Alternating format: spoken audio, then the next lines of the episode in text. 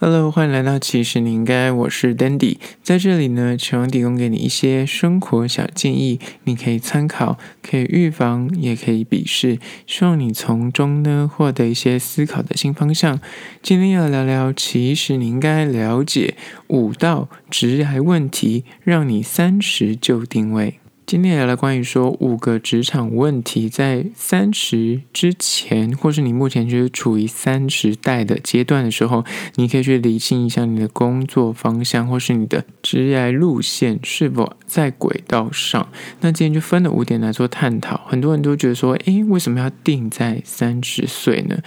嗯，可以说二十几岁可能刚出社会，你可能打拼了几年，那那几年可能你花的时间跟你赚的钱，就是你会把它当成是一种投资，你要为你未来做一些准备嘛，所以你可能不会。把在二十几岁就是感觉要立定人生的一个很重要的方向，你会把这个决定放到三十二十几岁，你就会尽量多去尝试、去探索，知道自己的可能性。哪怕跌倒那也没关系，就是至少你知道这条路不通，你可以选别条路。但是，一到三十之后，你就变成了职场老鸟。走过二十到三十这十年的黄金自我探索期，这十年可能你刚好在呃大学的时候，你可能会有一些实习。打工经验，到后来出社会，正式进入职场，这十年可以说是奠定你人生未来啊、整体工作方向的基础。那今天这五个问题就是有助于你去理清，不管你现在几岁，其实这五道问题可以提供给你去审视跟做调整。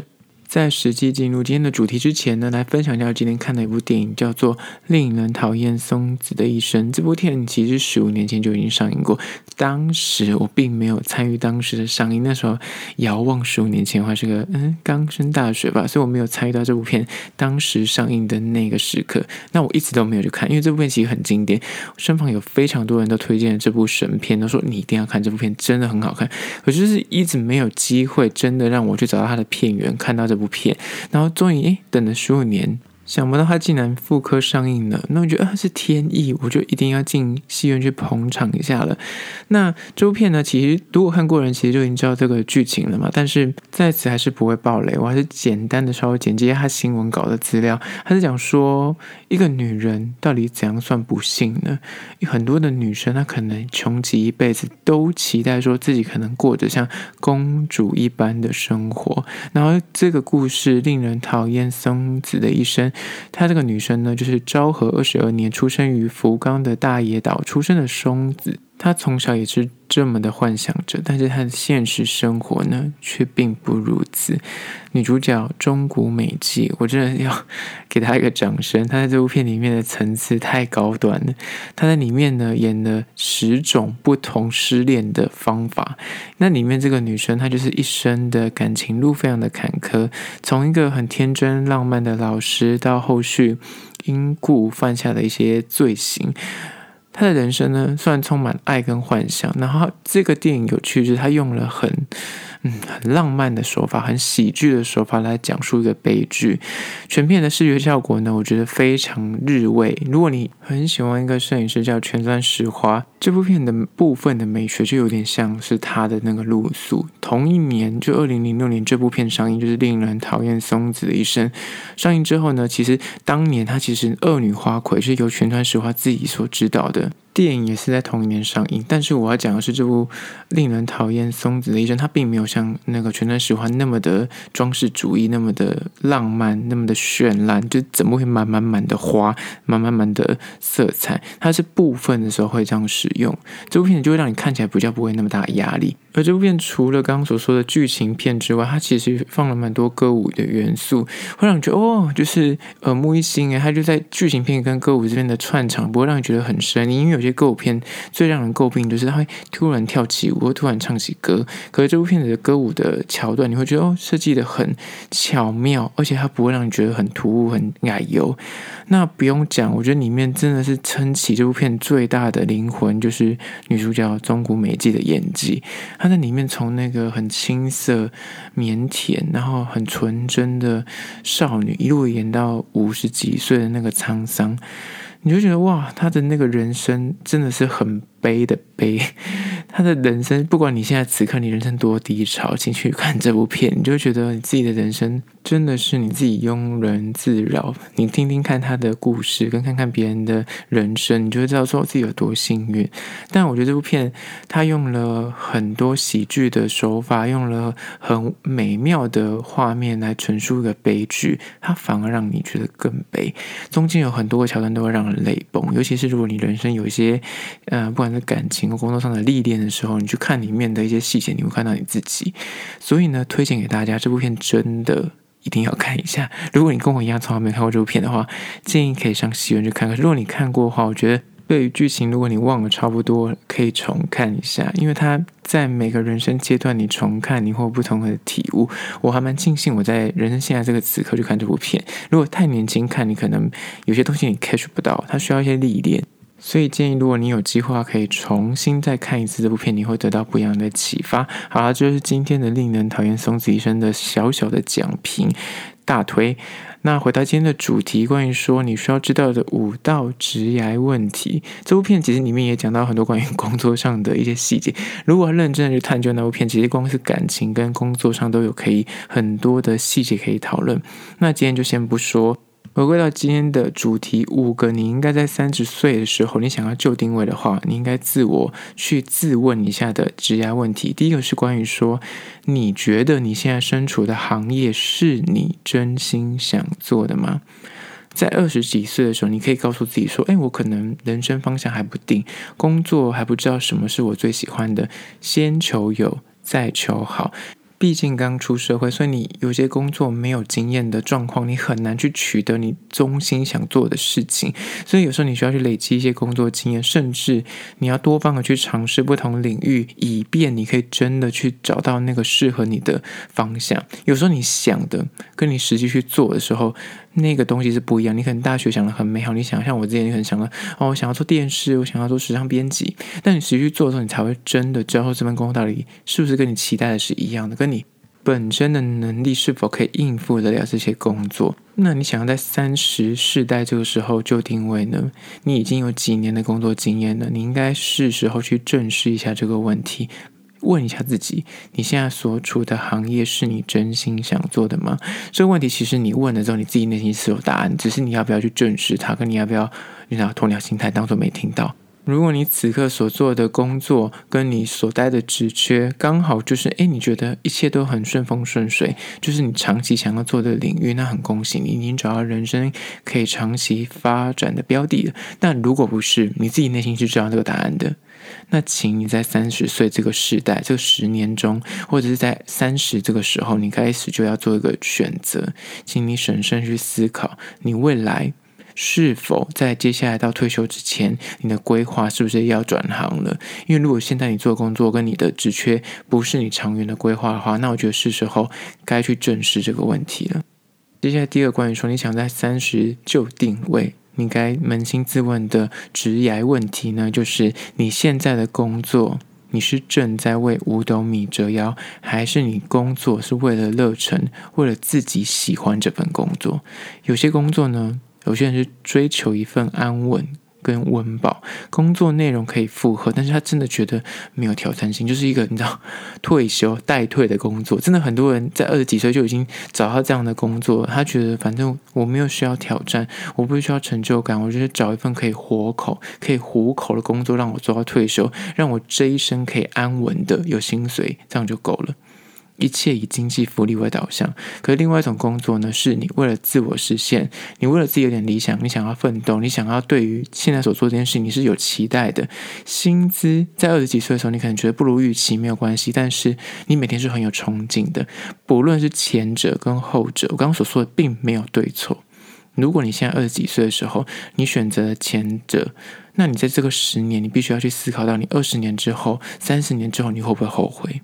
你会不会担心自己从来没有放手一搏？你这一辈子没有试过你真正想要做的工作。如果你的内心有个担心、一个隐忧，就是你不管你现在二十世代还是三十世代，甚至你是四十世代，你心里有个隐忧，就是说你人生会有点后悔，在你人生的最后一刻，你会回头看，想说。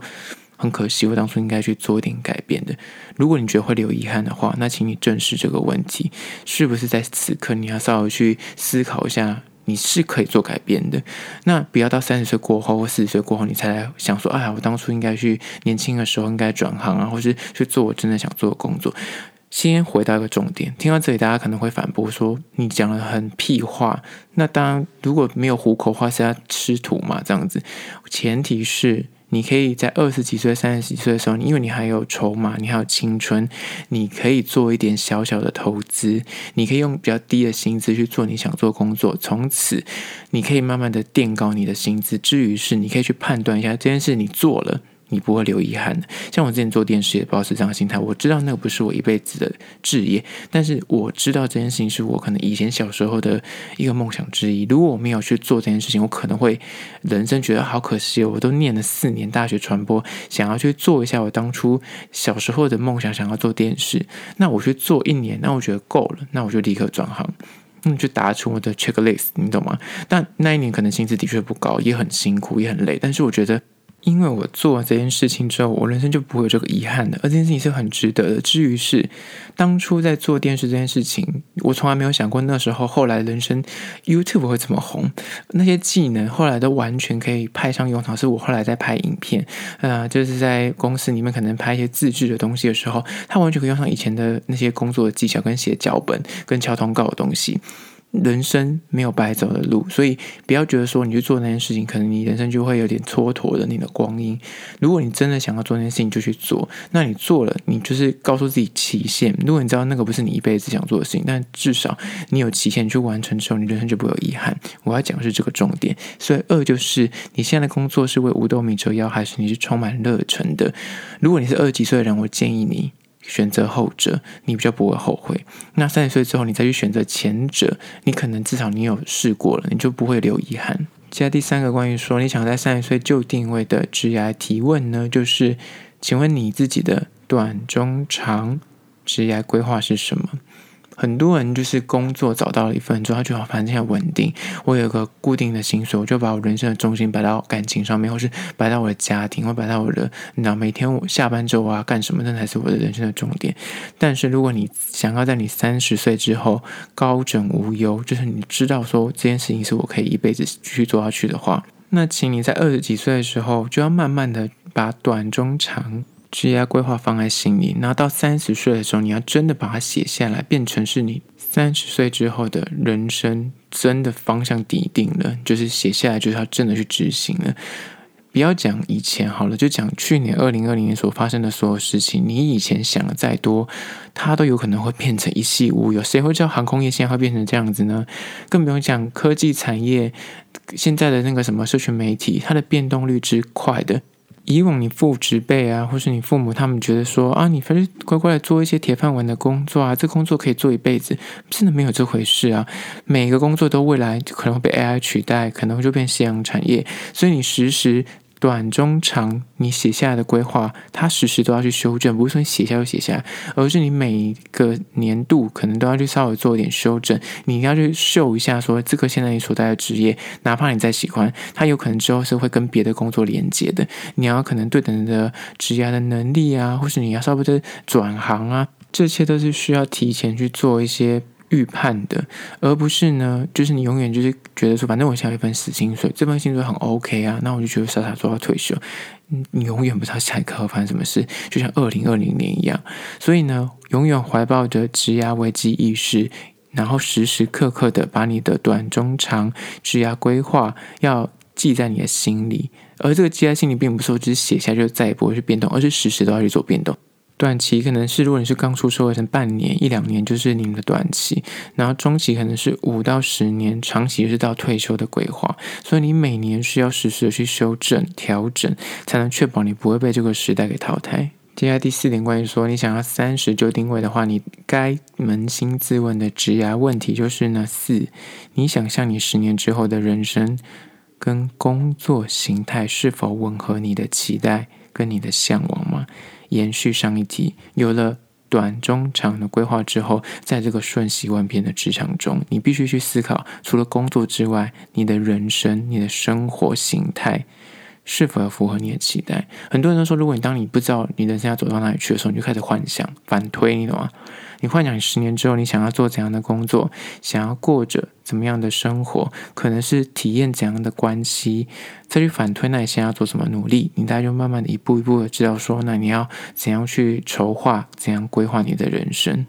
而第四项，为什么叫你要想象，就你十年之后的人生跟工作形态呢？它就是呢，要去让你有机会去反思一下，有可能你现在做的工作是你很喜欢的工作，但是它薪水可能二二 K，但是你十年之后你想要买房子，你想要结婚，那这样就两个就冲突了，你懂吗？那你要去反推出这两个东西必须要能够吻合，你的生活跟你的工作的形态都要能够去达到你的向往。可能之后十年之后，你的模样跟你理想的状态，那这样子的话，你可能现在 OK，你过得很开心，那还不够哦。你可能做一份你真的有种喜欢的工作，但是你十年之后你存不到钱，那你就达不到你的生活要的样貌，那这样也是不对的。所以两个要放在一起做比较。而且更不用讲，如果你已经有另一半存在，或是你像一个稳交的对象，你要把它放在你的生活里面去做评判。举例来说，你可能会有这个工作有外派需求，或这工作可能会时常要出差，可是你之后可能有结婚生子的规划好了，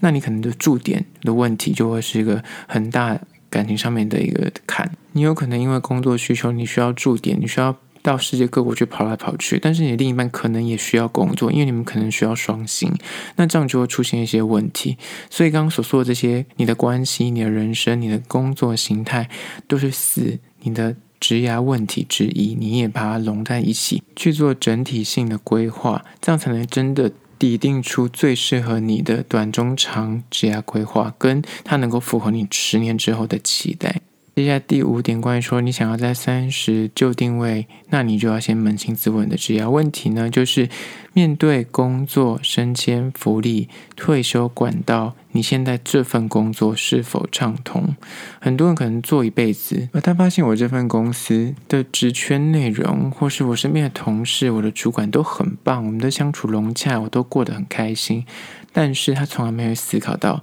公司福利是否会调薪，或是你的申请管道是否畅通？有可能你上面的人都卡死，你到退休之前，你可能就升不上去，就是升不上去。然后你福利可能就是固定，可能其他公司可能几年就会调薪一次，但你们公司就是死不调薪，然后也没有所谓的退休的后续的安排。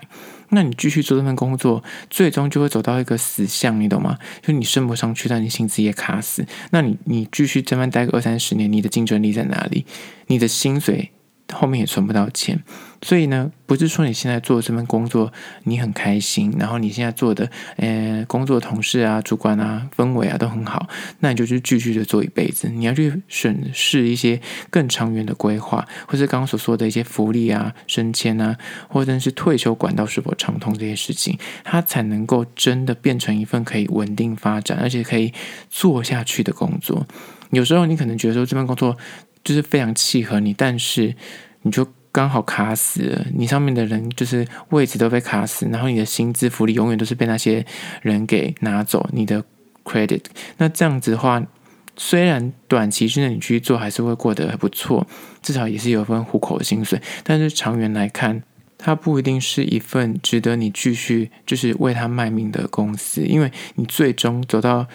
底，你可能继续做个十年二十年，你就会碰到个天花板，那个天花板是你突破不了的。那与其这样，你应该趁年轻，赶快去找到对应可以让你长期发展的路，这才是正道。好了，就是今天的五点关于说你应该了解的五道职涯问题，让你在三十就定位，希望可以提供给你一些小小的参考喽。好了，如果你对今天的话题有任何意见跟想法想要分享的话呢，可以来到资讯栏位的 IG、YouTube，那么去订阅留言跟我做互动啦。好了，就是今天的，其实你应该下次见喽。